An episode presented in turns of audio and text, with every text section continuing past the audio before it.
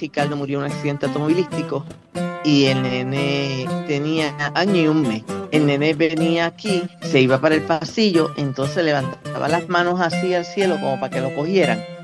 Y papá, papá, papá.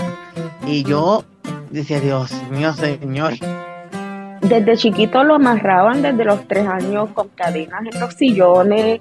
Este, bueno, en mi casa todo fue un desastre total. Bienvenidos al podcast Cucubano número 414. Esta semana tengo un invitado que había hacía mucho tiempo que quería tener aquí y finalmente le envié un mensaje para que viniera aquí porque yo me enteré del invitado del día de hoy, que ya ustedes leyeron el nombre ahí, se llama Luis Alexis Rodríguez Cruz. Y yo me enteré de él porque él es la persona que tiene la fiambrera, que es un Substack. Y para las personas que no sepan lo que es un Substack, es una es un blog con esteroides. Eh, lo que eran los blogs antes, pues ahora son, ahora son Substacks, ¿verdad? Pero eh, en donde es súper informativo eh, sobre unos temas específicos que le interesan, ¿verdad? Como la gastronomía y qué hacer en el fin de semana o en, el mes en, Puerto Rico y todo ese tipo de cosas, pero yo quería tenerlo aquí porque me interesa eso, me interesa que además es autor. Y bueno, es profesor en mi querido pueblo de Utuado, que por eso nada más ya le tengo cariño. Eh, Luis Alexi, bienvenido a, a, Cucubano. Gracias, Manolo, gracias por la invitación. Un saludo a ti y, a tus escuchas. Y me gustó mucho saber esa conexión eh, con, con Utuado. Sí, yo, bueno, yo, la gente dice que los utuadeños somos como los ponceños, que tenemos que en, en las primeras tres oraciones decirte que somos de Utuado. No, muy bien, muy bien. Eh, pero, pero sí, eh, es una conexión interesante porque yo el otro día estaba peleando ahí en Twitter yo a veces me pongo a trolear a la gente, ¿verdad? Entonces alguien puso ahí de que, de que la gente se creían que eran mejores los de la Yupi porque eran de la Yupi, que sí, que sí, ok. Y yo dije, ay, bendito, esta gente tiene mucha emoción envuelta con esto. Déjame poner un comentario así de esos de los que explotan. Y después me arrepentí porque estuve dos días recibiendo mensajes de insultos. Pero yo le dije que la Yupi es el número uno, obviamente, las otras no sirven, tú sabes. Y, la gente no sabe que yo soy dutuado y que obviamente le tengo un cariño brutal al, yo todavía le digo el Cormo, imagínate si yo soy viejo. El, Colegio eh, Regional de la Montaña. sí, pues todavía le digo el Cormo. Y, y tengo muchos maestros y amistades que trabajan ahí, pero yo lo hice para para tocar la llaga y, funcionó perfectamente la gente, mano, de verdad que me dijeron que yo era un ignorante, bueno, me dijeron un montón de cosas y yo, y yo, y yo gozando, pero a veces cuando me aburro yo hago eso en Twitter, ¿verdad? Pero bueno, pero tú, tú eres profesor de, de qué en, en, en Utuado? Pues mira, yo, yo soy profesor en el Departamento de Tecnología Agrícola. Mi formación es como científico en sistemas agroalimentarios. Trabajo lo que son más bien en, en general los aspectos sociales, culturales, políticos del sector agrícola y pesquero de Puerto Rico. Así que mis investigaciones son en torno a eso. Y en el Departamento de Tecnología Agrícola, pues eh, aporto, ¿verdad?, de, de mi formación y he dado el curso de agroecología, desarrollo de propuestas Estoy trabajando en un seminario, en una investigación eh, con estudiantes que se va a hacer este, pronto allí. Y en la fiambrera que la mencionaste, que es mi, mi newsletter o boletín semanal donde empaco piezas narrativas relacionadas a, a, nuestro sector agrícola y pesquero, pero incluyendo lo que son esos, esos elementos eh, sociales, culturales y políticos. Eh, comparto ¿no? lo que doy en esas clases como, como digamos, como un académico público. Así que lo que le doy a mis estudiantes lo comparto también con mis eh, lectores en, la fiambrera. Así que ahí siempre comparto esos updates de lo que estamos haciendo allí en, en UP Rutuado y todas las cosas chulas que se están desarrollando en el recinto. Sí, yo, yo pienso que, que es bien importante y te estaba mencionando antes de, de comenzar, ¿verdad? Con el, con el podcast, que yo creo que hay personas que están haciendo trabajos bien importantes. Yo creo que esto específicamente eh, aparte de que obviamente la literatura, escribir, eh, ser un profesor de la universidad son cosas muy importantes, pero yo pienso que esto, para llegar al público en general, yo creo que es bien importante, porque a veces nosotros en la parte académica estamos en la parte académica, pero nos quedamos ahí y hablamos con otros académicos, pero no llegamos a la gente, ¿verdad? Yo, yo estudio ciencias y como comunicador, eh, pues a veces a los científicos se nos hace bien difícil comunicarnos con la gente y que nos entiendan, porque no se nos hace difícil bajarnos al, nivel y, tú sabes, explicar términos que quizás ellos no entienden. Y pues la fiambrerita esa semanal me encanta porque es bien, bien explícita, bien clara para personas que no tienen ninguna preparación en los temas que tú, que tú trabajas. Y bueno, lo más importante para mí, que, que yo cuando estaba en Puerto Rico nunca sabía qué había en Puerto Rico, qué estaba pasando y me entero ahí y digo, diablo, me sufro aquí en Kentucky de todas las cosas que podría estar yendo y no, y no puedo ir, ¿verdad? Eh, así que yo pienso que es importante. ¿Cómo consiguen la fiembrerita? ¿Cómo hacen que, que les Pues llegue? mira, eh, a- antes de, de- de comentarte, bueno, la pueden conseguir en lafiambrera.org. Allí está eh, libre, ¿no? Gratis. Ah, te suscribes y te llega una fiambrerita a la hora de almuerzo todos los domingos con mi ensayo o mi columna, donde, donde abordo temas ah, ah, agrícolas, ¿no? Como escritor, como científico social. Pero como bien dijiste, eh, comparto lo que son los eventos de la semana. Eventos ya sean festivales, talleres educativos, capacitaciones venta de productos agrícolas, mercados agrícolas o cuestiones relacionadas con la pesca eh, todas las semanas. Igual hago un resumen de las noticias relacionadas a esos sectores y comparto otra serie de recursos que son relevantes, ¿verdad? Para las personas. eh, yo digo que la fiambrera es para todas las personas que comen. eh, pero Sí, relevante, ¿no? Para personas que tienen un interés eh, para con nuestro sistema agroalimentario. Y cuando yo digo esa frase me refiero lo que va desde el microbio en el suelo y en el arrecife hasta el microbio en nuestro estómago. Todas eso, esas dinámicas relacionadas con la producción, procesamiento, consumo, descarte, etcétera, de alimentos. Así que eh, eh, la fiambrera intenta ser un repositorio, ¿no? Como una buena fiambrerita, como las de antes, que estaban este, sí. la, los, los envases uno encima del Como otro. dicen, los, como dicen los gringos, stack, una encima de la otra, claro. Exacto, con, con todos tus diferentes grupos alimentarios, pues la fiambrera, pues trata de ser eso, no trata de todas las semanas empacarte toda, todos esos, esos recursos, elementos eh, sabrosos para que, para que los tengas ahí eh, semanal. Como bien dijiste, cuando uno estudia particularmente ciencias naturales, ciencias físicas, ¿no? Y no, no, no tiene la oportunidad de, de tomar pues, cursos relacionados a sociales o comunicaciones, etcétera, esa, esa, esas destrezas de comunicación científica uno las va aprendiendo como en la marcha o de alcance comunitario. Y eso fue, eh, y yo creo que eh, parte de la fiambrera es lo hago como un, como un ejercicio de comunicación científica, ¿no? Yo tengo el privilegio de trabajar con distintos grupos académicos, gubernamentales, de organizaciones sin fines de lucro, que trabajan di- directamente con el sector agrícola y pesquero y pues recibo muchos recursos, veo cuando se publica un paper, cuando... eh, Fulana está haciendo una investigación sobre la broca y encuentra esto, o allá en la Villa Pesquera de Culebra hicieron tal cosa, pues yo agarro todo eso y trato de eh, comunicarlo, ¿no? En, en, en la fiambrera, porque muchas veces cosas que pasan en estos sectores, eh, pues no reciben la, vis- la visibilidad meritoria, como muchas cosas chéveres que están pasando en, en nuestra ra- isla. las Así que cosas la que se, las cosas que se enfocan son las negativas, no, no las positivas como, como las que tú estás poniendo, ¿verdad? Ahí. Y, como, y también como yo como, como investigador, como escritor, uno de mis objetivos es eh, crear y facilitar eh, conocimiento. Así que a través de mis investigaciones hago eso, pero Sí. también con mis columnas semanales o ensayos en la fiambrera, pues siempre tengo una pieza ahí. Esta semana escribí sobre la necesidad de espacios públicos y parques en Puerto Claro. Rico y cómo pudiera eso aportar a nuestro bienestar, no solamente social, pero también ambi- ambiental, incluso con la seguridad alimentaria. La semana que viene, bueno, no sé cuándo tus tus escuchas eh, van a recibir el podcast, Esto pero viene, esto viene esta viene- noche, así que esto es Ah, hoy, pues la chévere. semana que viene, Pues el domingo, el domingo 21 voy a publicar lo que fueron mis comentarios en las vistas públicas eh, para, para la revisión del plan de mitigación y adapta- adaptación y resiliencia del cambio climático, que es una ley, ¿verdad?, que se firmó en el, en el 2019 y ese, y ese Sí. plan, ¿no? La- las agencias de Puerto Rico se van a dejar llevar de ese plan para establecer Sí. política pública. Así que trato de, de, de, ¿no? de, de, de aportar a la a, a- a diferentes conversaciones públicas eh, en Puerto Rico, ¿no? Como, como científico, como escritor eh, de, de Juana Díaz, desde Juana Díaz.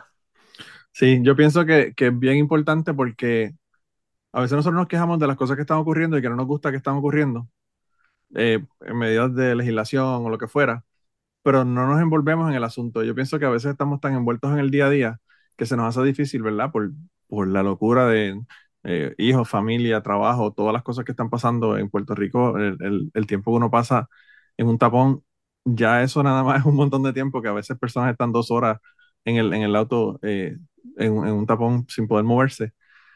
Eh, y todas esas cosas no nos dejan envolvernos en este tipo de cosas, ¿verdad? Yo, yo aquí trabajo con el Citizens Climate Lobby y conozco bien la legislación que estás hablando porque nosotros estuvimos como la gotita dando en la piedra todo el tiempo para que eso, eso pasara, ¿verdad? Eh, y, y, yo creo que quizás en parte nosotros tuvimos algo que ver con eso, le, mandamos 150 mil cartas al Congreso pidiéndolo, así que eso eh, yo creo que tiene un impacto. Pero, pero yo creo que, que, a veces no nos envolvemos en lo que está ocurriendo, no queremos hablar con, con nuestros senadores o con nuestros representantes, nosotros pensamos que, que, están tan lejos de nosotros y que no podemos llegar hasta ellos. Y, y nosotros tenemos que, en, en, última instancia, nosotros somos los que los ponemos ahí, los que le pagamos el salario y nos tienen que escuchar, punto. O sea, nosotros tenemos que hablar con ellos y, como tú dices, ir a vistas públicas o ir a, a reuniones que ellos están haciendo para, para con el pueblo eh, o, o, directamente ir a la oficina y decirle, mira, hay este problema y hay que resolverlo, ¿verdad? Eh, así que yo creo que, que, eso es bien importante. Eh, y aunque todos no podemos hacerlo, pues yo pienso que es importante que haya personas que lo estén haciendo. pero, pero sí, el, el, asunto de la necesidad de parques en Puerto Rico, a mí me, no sé, me sentí bien identificado porque pues yo en la década del 90 jangueaba en el parking de, de, Plaza del Atlántico, en Arecibo. Entonces, pues, tú sabes, no había un parque, ahí era donde la gente jangueaba, se reunían ahí, el, el club de casillo que estaba en una esquina, el otra gente estaba en el otro lado bebiendo. Y, y aquí, cuando yo me mudo para Estados Unidos, yo me di cuenta de la importancia de los parques y las áreas, las áreas verdes, ¿verdad? Para la gente. Cuando la pandemia, aquí nosotros tenemos dos lagos y, el parque dijeron, mira, no más, no cabe más gente porque no estamos teniendo distanciamiento social, aunque estemos afuera, por la cantidad de gente que había en, el lago, ¿verdad? Haciendo hiking.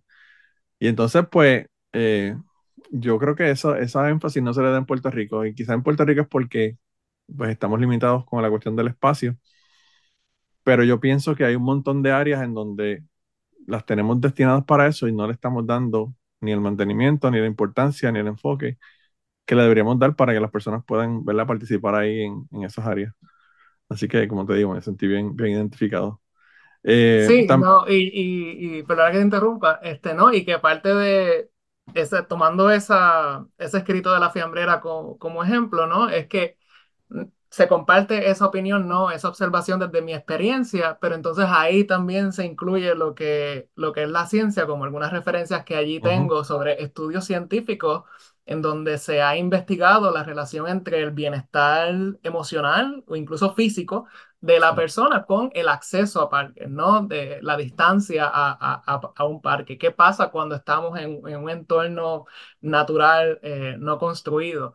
Y volviendo, enlazándolo al tema que estabas conversando sobre política pública, ¿no? Igual cuando nos adiestran como científicos, no tenemos, bueno, yo no tuve clases, por ejemplo, de abogacía científica, de política pública científica, de cómo ir a una vista pública, de cómo se usa el sistema unificado este de el sutra, el trámite legislativo.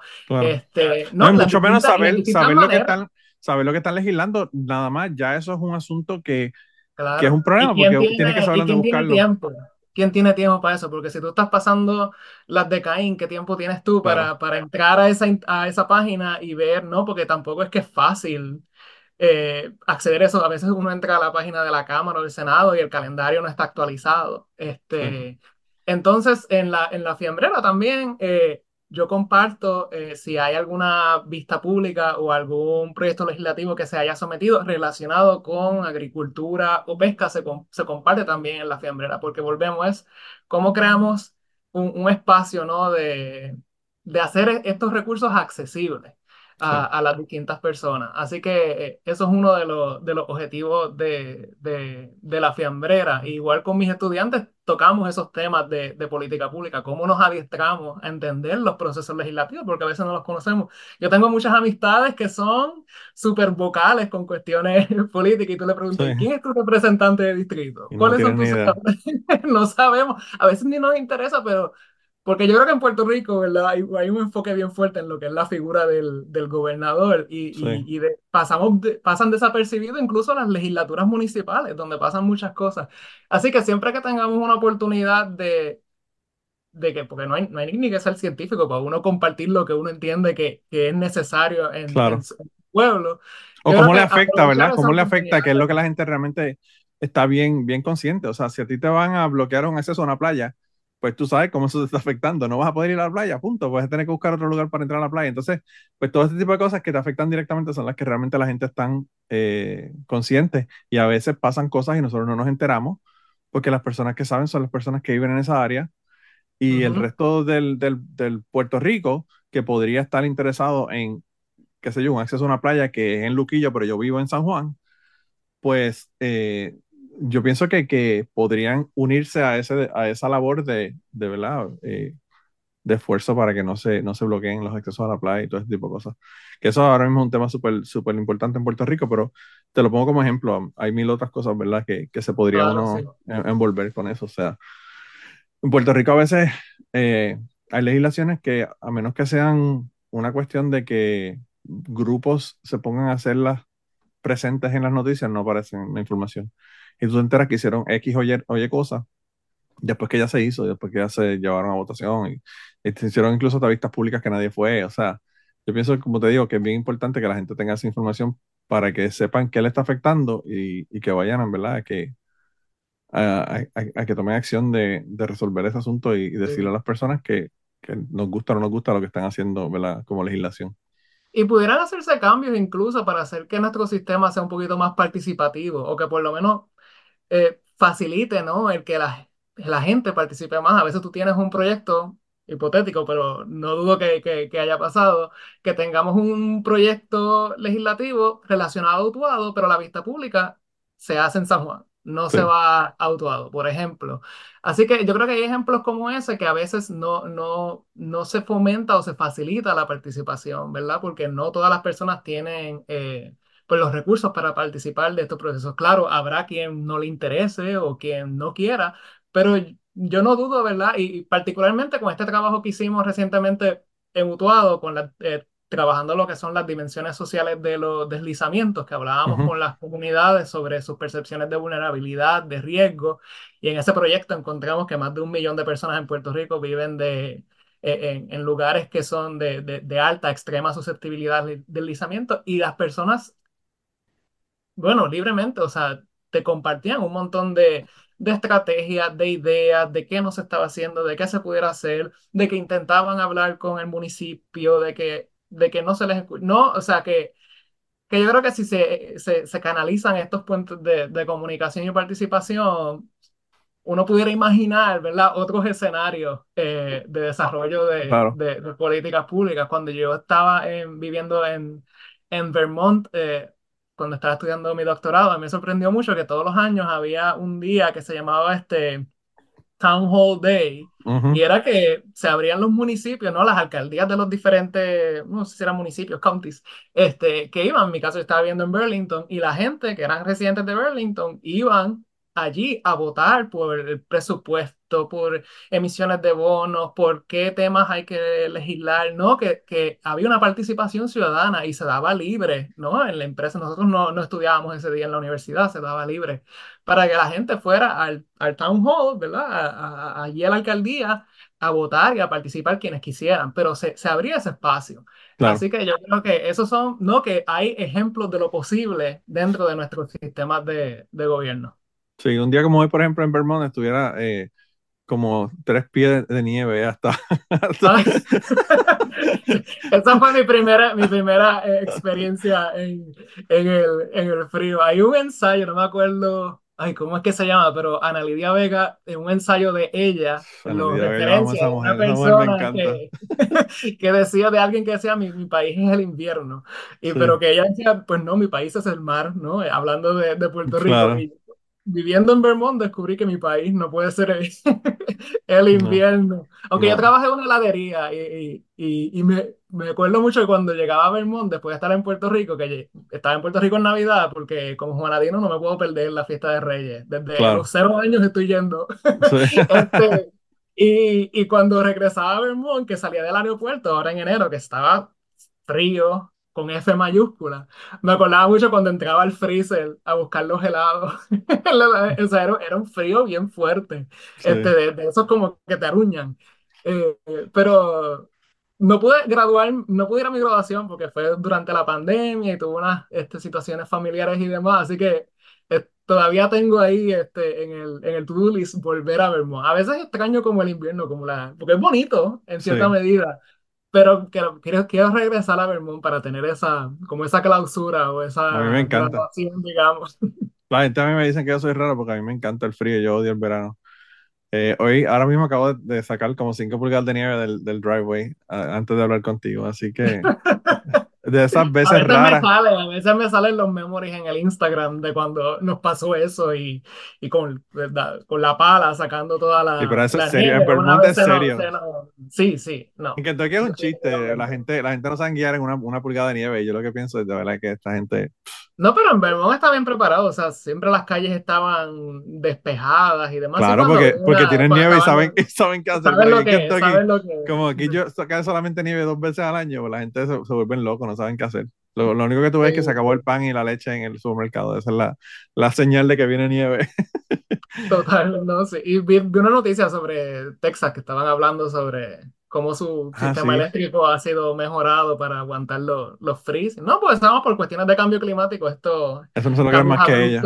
En, temperatura van a seguir pasando. Eso, eso no se lo creen más que ellos. Yo, yo eh, la última vez que me reuní con mi representante, lo que hablamos fue de WIRES Act, que es una, una legislación que se está haciendo para que las diferentes áreas eh, controladas por diferentes compañías eléctricas puedan transferir hasta un 15% de la, de energía a otra, a otra área, ¿verdad? Para casos de desastres, casos de temperaturas extremas y todo este tipo de cosas. Y, y, miramos a Texas y Texas dicen que están preparados, pero no están preparados nada. Esa gente no ha hecho nada. Ellos quieren ser su propio país, entonces están separados completos de los Estados Unidos y no se dan cuenta de que hay momentos en que uno necesita de nuestro vecino, ¿verdad? Eh, y no es todo el tiempo, pero pues uno tiene que tener esa, esa posibilidad, ¿verdad? Pero bueno. Pero sí, el, eh, aquí estoy a, aquí, yo estoy a 8 grados hoy, que es una cosa rara en Kentucky, eso casi nunca pasa, pero... Pues acá eh, estamos a 80 y pico. Sí, yo, no, yo prefiero estar a 8 que a 80 y pico, aunque usted no lo crea. Sí, sí, sí tengo, tengo, tengo, una amiga que le encanta el frío y detesta, detesta el calor tropical. Sí, sí, es que, es que lo que pasa es que en el calor tropical uno eh, tiene una limitación en cuánta ropa uno se puede quitar, pero en el frío no se pone más ropa y se no, pero, pues, mira, eso está alineado con ella, porque eso que con el frío te puedes controlar, ¿no? Este, Te pones más, más ropa, te, te, te, abrigas, pero en el calor ya llega un punto en que se vuelve tan incómodo, ¿no? Quizás yo digo eso porque yo trabajo en un laboratorio. Si trabajara afuera en la planta, como, como trabajan mis compañeros, quizás cambiara de opinión, porque ellos tienen que estar afuera, pero yo, yo estoy adentro del laboratorio.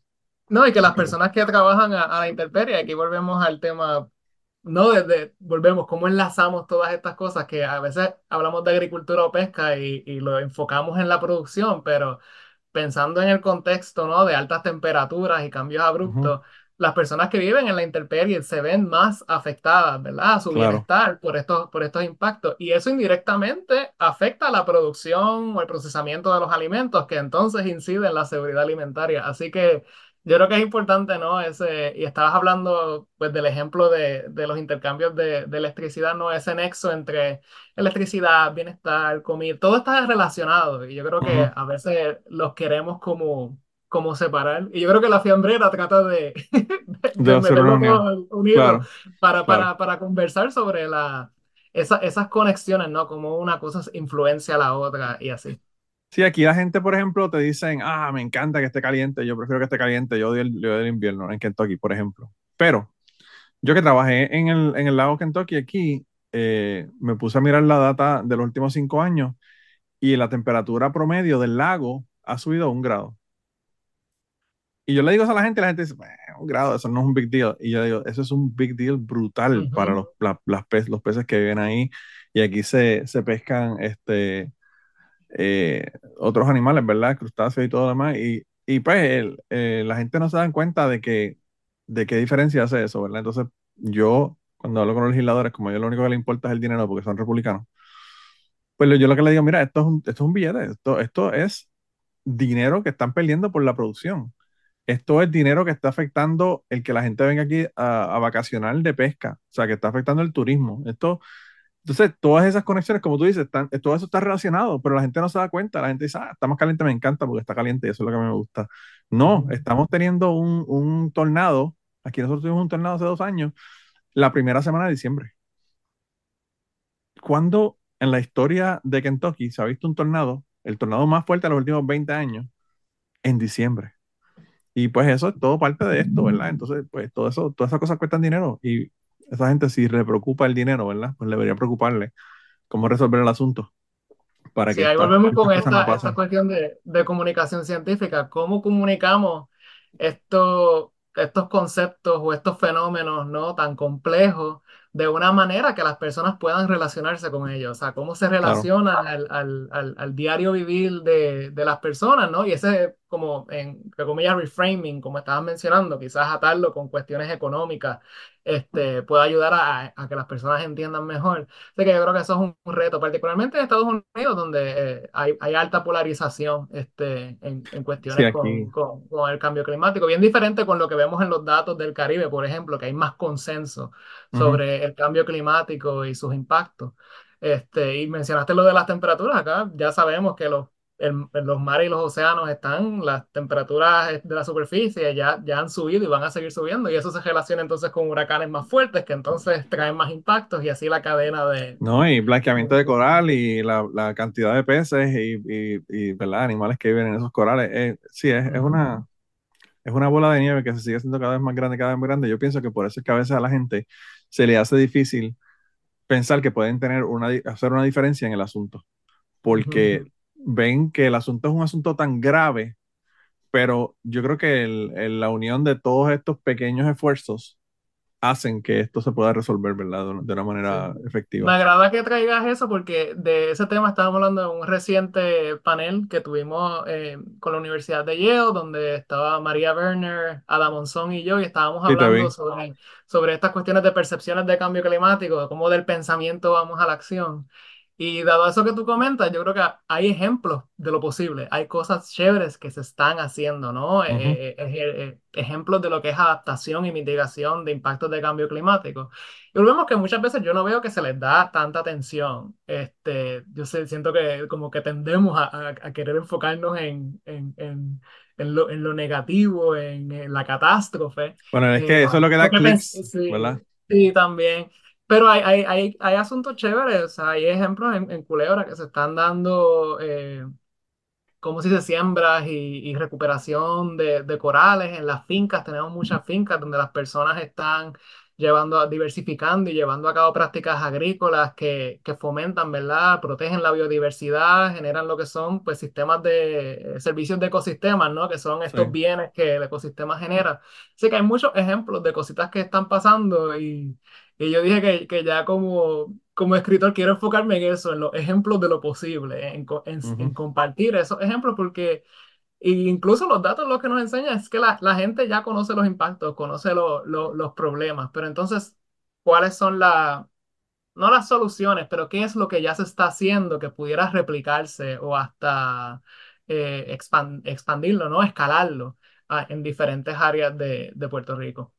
Sí, pues yo, fíjate, para, para que te sientas un poco mejor, hablando de que me dijiste de la división que hay aquí en los Estados Unidos, con la cuestión del cambio climático, yo me he dado cuenta en los últimos cuatro años que trabajo, que trabajo con el Citizens Climate Lobby, de que la cuestión ya eh, está haciendo la diferencia. El año pasado se votó en el Senado por el uh, Glowing, Climate, Glow, uh, Growing Climate Solutions Act. Y esa legislación, que es una legislación de, directamente del cambio climático, en el Senado pasó 98 a 2 a favor. Entonces, yo creo que ahora lo que está pasando en los Estados Unidos es que las personas que decían que, el cambio climático no, no, pasaba, que no era creado por los humanos y todas las cosas, toda la gente que estaban negando el cambio climático, eh, ya no saben qué hacer porque se han dado cuenta que sí está ocurriendo. Se han dado cuenta de que los nuevos votantes están interesados en que se haga algo y si quieren, si quieren mantener sus puestos, lo van a tener que tomar en consideración. Y entonces ellos no son vocales cuando, cuando están en la cuestión pública, ¿verdad? Cuando están en Fox News o cuando están en, alguna, en algún foro público, ellos no hablan de cambio climático. Pero cuando van a votar, están votando a favor de que se haga legislación a favor del cambio climático. Así que eso es una de las pocas cosas que a mí me da esperanza, ¿verdad? Porque si no, el, trabajo que yo hago con el Citizens Climate Lobby ya me, ya me, hubiese colgado de un árbol, ¿verdad? Porque los cambios no ocurren con la rapidez que uno quisiera que, cambiaran eh, o, o, que ocurrieran. Y, y, yo creo que en, en el caso del de, cambio climático me he dado cuenta de que la gente está, ¿verdad? Como que reaccionando de, mejor manera. Sí, Pero mira, este, antes de, antes de que, de que, de que pases para aportar a lo que estabas comentando, que eh, de hecho el, el, el- el programa de comunicación climática de, de Yale, que constantemente está publicando ¿no? datos de nuevas encuestas científicas, así se vi hace poco uno que mostraban datos, creo que eran de, no sé si era 2015 versus ahora, no sé qué, era, era un lapso de tiempo. Y, y en todos los renglones estaba aumentando, ¿no? Las cuestiones de preocupación, ujú, percepciones de riesgo, apoyo a legislación relacionada a cambio climático. Así que sí vemos e- ese, eh, eh, ¿no? Esa tendencia a, a entender, pues que es algo que estamos viviendo. sí, yo pienso que cuando yo comencé en la universidad, que yo comencé en el año 92, eh, ya nosotros estamos preocupados por el cambio climático y qué es lo que estaba ocurriendo, ¿verdad? Y, y pues eh, es, es triste ver que pasan 30 años y ahora es que la gente y el público está cambiando la forma de ver las cosas y los políticos están comenzando a hacer cosas. A favor de, de resolver este problema. Eh, es difícil uno pelear contra el dinero de las compañías petroleras, pero cuando tú tienes la suficiente cantidad de gente y cuando tú tienes problemas ya que están costándonos más de lo que nos estamos ahorrando por estar quemando eh, combustibles fósiles, pues ahí nos damos cuenta de que hay que hacer un cambio. Y yo creo que eso es lo que está ocurriendo.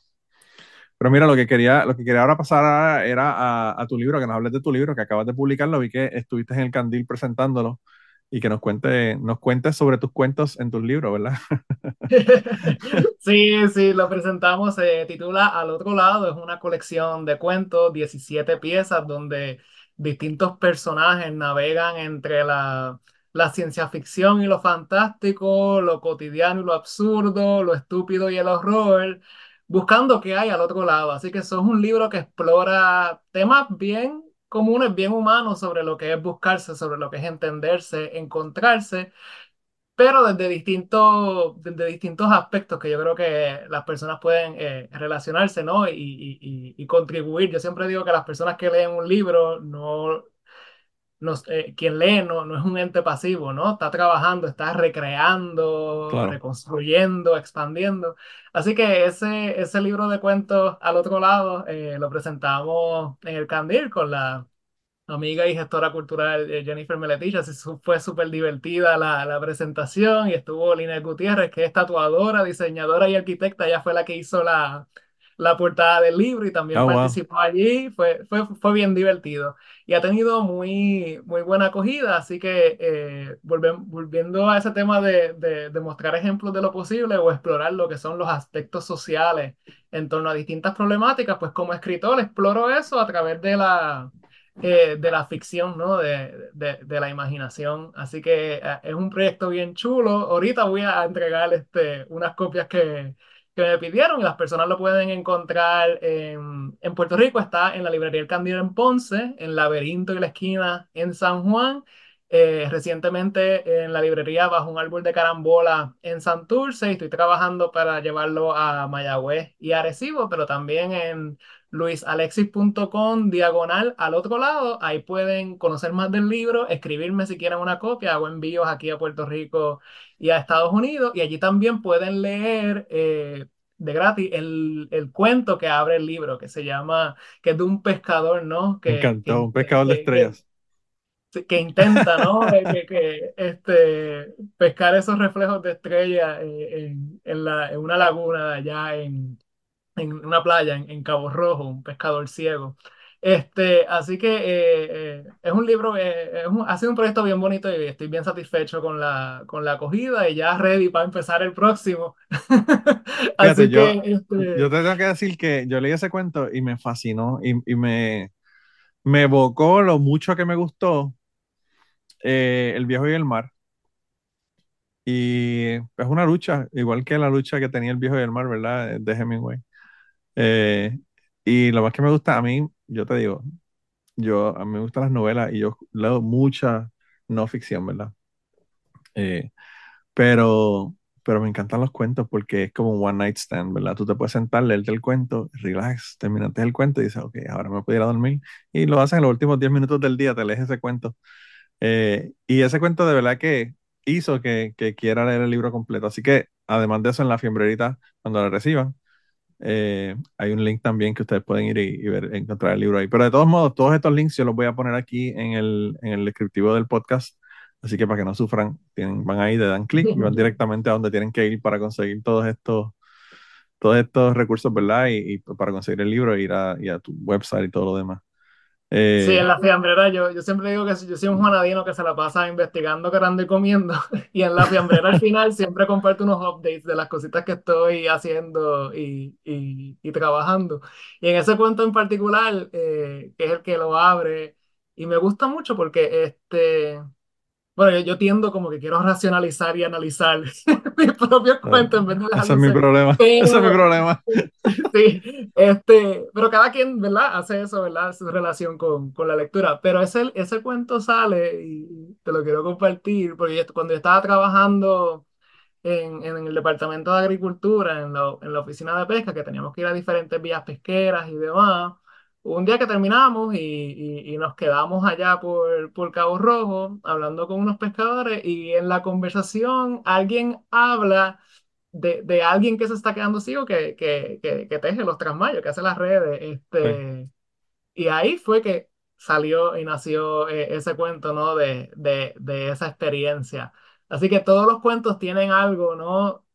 Que yo creo que uno, ¿verdad? Como, como escritor trae esa, esa, esas realidades a, a, a, la, a, la, ficción, a la escritura, a, la vez que explora distintos, distintos temas y aporta distintas incluso conversaciones eh, relevantes, como pues podemos hablar de, los impactos de, de, cambio climático y política pública y demás.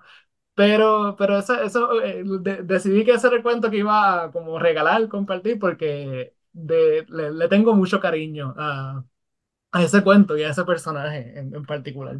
Yo te digo, a mí, a mí me encantó, me encantó el cuento y me, me encantó todo este realismo mágico, me encantó toda esta mezcla de realidad y fantasía y, y más allá y todas estas cosas. Realmente, eh, yo lo leí y dije, así que me gustaría escribir.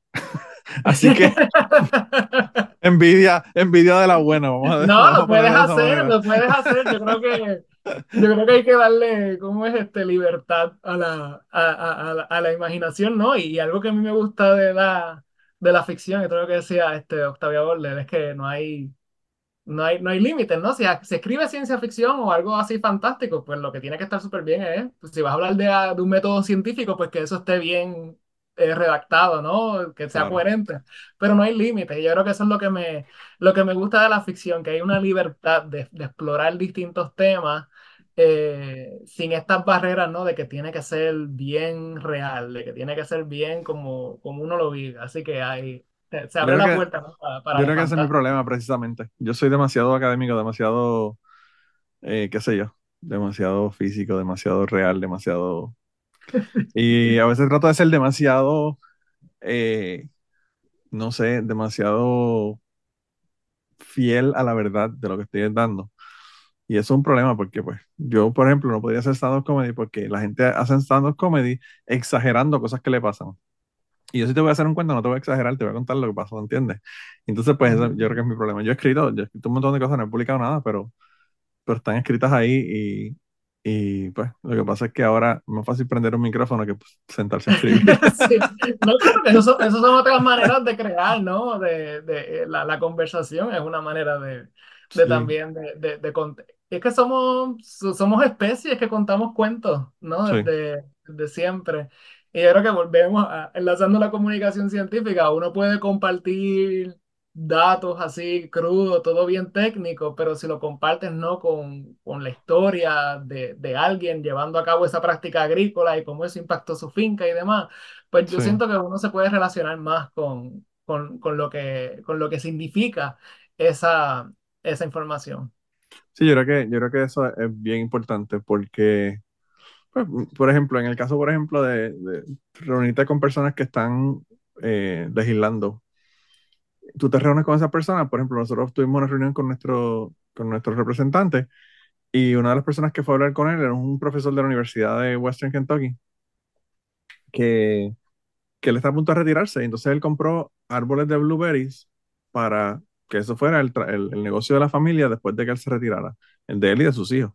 los árboles de blueberry duran como, tienen un, un, un tiempo productivo como de 30 años. Y entonces él compró los árboles de blueberry los sembró y ahora tiene el problema de que las áreas agrícolas en los Estados Unidos se están moviendo y las blueberries que él compró ya no están en un área prime para sembrarlas porque se movió hacia el norte. Entonces, pues él le contó eso al, representante y el representante es como que, oh shit, que, o sea, ¿qué tú le vas a decir a una persona? Tú puedes decirle lo que tú quieras, que si que vamos a hablar con China y que, que, producen cosas más baratas que nosotros, que si tú te puedes hablar de mil objeciones a hacer legislación a favor del cambio climático, pero que tú le dices a una persona que invirtió todo el dinero de su vida para hacer un negocio familiar y ahora ya el negocio familiar no le funciona porque hay cambio climático y no había contado con eso cuando decidió eso. Entonces, pues esas historias, ¿verdad? Yo creo que son súper poderosas porque pues son los, ejemplos que, que, tenemos que dar a la gente cuando queremos que haya estos cambios, ¿verdad? Eh, pero sí, a, mí me encantan las historias. Yo ahora lo que hice fue que me compré un, tengo un programa que, que es de text to speech, así que quizás empiece a escribir hablando. Eh, a, lo mejor eso es lo que te, te, puede ayudar. Y me gusta que hagas ese, ese tema de la, de, de la Blueberry, ¿no? De, de, de, cómo la historia puede transmitir tu mensaje principal, ¿no? Contar los datos, pero no, con esos elementos volvemos, humanos, ¿no? Sociales, culturales. Y yo me acuerdo cuando yo daba el laboratorio de anatomía y fisiología humana en el colegio de Mayagüez, cuando estábamos en la parte del sistema nervioso, cuestiones del cerebro y demás, estos eran estudiantes de enfermería, y hablábamos del Alzheimer, ¿no? Y que sabemos que el Alzheimer es una situación difícil para la paciente, pero también para las personas que tienen que cuidar de esa persona. Entonces, ¿cómo tú hablas, verdad, de esa experiencia, si no a través del arte, de la literatura? Tenemos películas, claro, pero también tenemos escrito, y, y, yo les hacía leer el ensayo este, Memorias del Alzheimer de Mayra Santofebre, y se daban unas conversaciones bien amenas, bien profundas, eh, bien vulnerables que yo creo que hubiera sido difícil que se dieran si yo simplemente me hubiese enfocado en hablar de la fisiología de, pues, de, de, de, qué, qué, pasa en el cerebro cuando tenemos Alzheimer. Y, cuáles son los datos de mortalidad y cuántas personas viven con eso y cuánto gasto y demás. Y, no, y traer yo creo que estos elementos no como complemento, no como que informen, ¿verdad? Lo que eh, lo, científico técnico, sino que vayan a la par.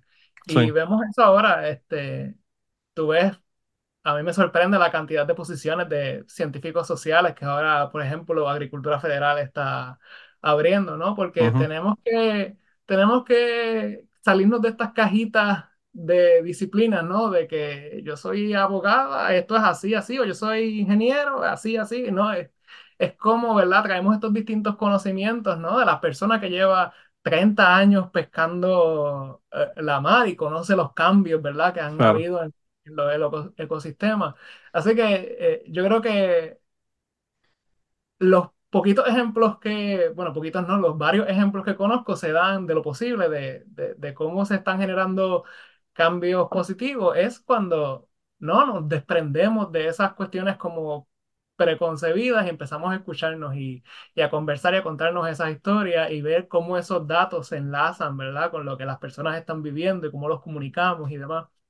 Así que eh, yo creo que uh, más, más, más, personas tenemos que leer más eh, poesía, ficción, historia.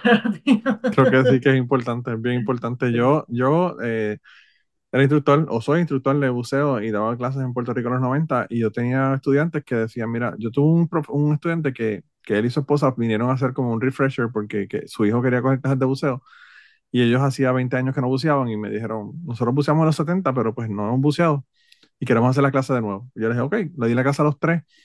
Y él, cada vez que salíamos de una buceada en Icacos, en, qué sé yo, en Palomino, en, en incluso en La Palguera, y me decía, de verdad que esto es un desastre en comparación con lo que yo veía en los 70. Y yo decía, bueno, esto se ve brutal. O sea, tú vas a la palguera y tú ves esos, esos corales y dices, esto está brutal. Y pues ahora yo veo personas que están buceando y que sacan videos eh, de Puerto Rico y yo no quiero ir a bucear ya. Yo no quiero, yo no quiero deprimirme. Eh, las veces que he ido a Puerto Rico no he buceado y es precisamente por eso, porque de verdad que yo creo que me sentiría como él se sentía en los 90 luego de haber buceado en los 70 y haber visto cómo estaban las cosas, ¿verdad? Los corales y los peces en, en aquella época. Entonces, pues esas historias son bien, bien poderosas realmente. Sí. Pero mira, que, ya hay que- estamos. hay que compartirte las historias que están haciendo la, la, la Villa Pesquera de la Asociación de Pescadores de Culebra, ICER Caribe, Conservación Conciencia. No, hay, hay mucho trabajo que se está haciendo de, de restauración, de, de Y vi que estaban, que tenían este, haciendo eh, granjas para, para crecer corales y toda la cosa. Está, está bien Sí, interesante todo eso. este, hierbas marinas, ¿no? Hay Sí. nuevas- nuevos proyectos de ley que se están impulsando, este, y pues la, la idea es compartir esas historias en la, en, la fiambrera para que te Sí. lleguen y, y para que veas que no todo, te, te sube el ánimo, te están pasando cositas chéveres. Pues qué bueno, qué bueno, porque los videos de mis amistades me están deprimiendo. Ah, pero mira, ya estamos llegando al final. Cuéntale, dile a la gente cómo te consiguen, cómo consiguen la fiambrera de nuevo y, y tu libro, y, y así terminamos, eh, terminamos hoy. Pues mira, sí, este, a las personas interesadas, ¿no? En, en recibir una fiambrerita semanal, se pueden suscribir de gratis en lafiambrera.org. Allí tienen acceso a todas las fiambreras, al archivo de la, de la fiambrera que se han estado enviando desde el 23 de abril de, el 2000, del año pasado, así que es un- no, no ha cumplido ni un año eh, ese proyecto y en cada fiambrera empaco piezas narrativas, resúmenes de noticias, conjunto de eventos agrícolas y pesqueros relacionados a ellos que están pasando en Puerto Rico, ¿no? Eh, desde mi perspectiva como científico social en, en sistemas agroalimentarios y, y escritor, y en luisalexis.com, pues pueden conocer más de mis investigaciones, de mis proyectos, de lo que estamos haciendo en la UP Rutuado y con las distintas organizaciones con las que trabajo. Y allí en luisalexis.com, diagonal al otro lado, pueden conocer más de mi libro de cuentos y, y leer ese cuento de, del pescador, a ver, a, a ver, a ver si le gusta tanto como a ti. Sí, a mí me, a mí me gusta muchísimo. Eh, pues sí, sí, vayan allá. Todos esos enlaces van a estar aquí en el descriptivo del podcast, así que van allá, lo, le dan un clic, van directamente allá. Y si quieren tomar una clase con él, pues mira, se matriculan en, en Utuado y van allá y toman las clases contigo. Hay, de hecho, hay, hay matrícula abierta y lo chévere de- del recinto es que tenemos muchas certificaciones, ¿no? Pro- eh, programas de asociado técnico. Hay bastantes agricultores que están yendo allí a, a tomar talleres y personas que ya tienen sus fincas. Así que las puertas de, de UP Rutuado están, están abiertas. ¿Cómo es? Sí. De- del, cor- del Cormo, el, el Del Colegio Cormo. Regional de la Monte. Sí, de, eh, que, que, y que si no, y si no quieren ac- académicamente ir allá a estudiar, pues por lo menos que vayan al Festival Tierra Adentro y se lo disfruten. Eh, Sí, que va a estar en mayo, a ver que este, lo verás en la, en la, en la fiambrera anunciado. Perfecto, perfecto. Bueno, hermana, de verdad, gracias por estar aquí y pues, da- dame tu tiempo para, para estar aquí. Realmente creo que es importante, como dije, de que, de que te conozcan, conozcan el trabajo que estás haciendo y, y que la gente se interese en, no solamente en, en, lo, en qué hacer los fines de semana y jan- en los jangueos, sino que además de, de eso también saber qué es lo que está ocurriendo en Puerto Rico y ponernos al día con, con todos estos temas que son, yo creo que son bien importantes. Gracias, Eh, gracias Manolo por, por la invitación y un saludo a, a tus escuchas. Sí, yo, yo encantado. Siempre que quieras conversar, tú me avisas y, y sacamos tiempito. Tú sabes que tú, eh, cuando tú quieras venir, está, las puertas siempre están abiertas. Yo siempre le digo eso a la gente y, y- y se sienten como medio cohibidos para decirme, pero si tienes algo nuevo, si tienes un libro nuevo que quieras presentar, lo que fuera, me avisas y, y nos sentamos de nuevo y hablamos.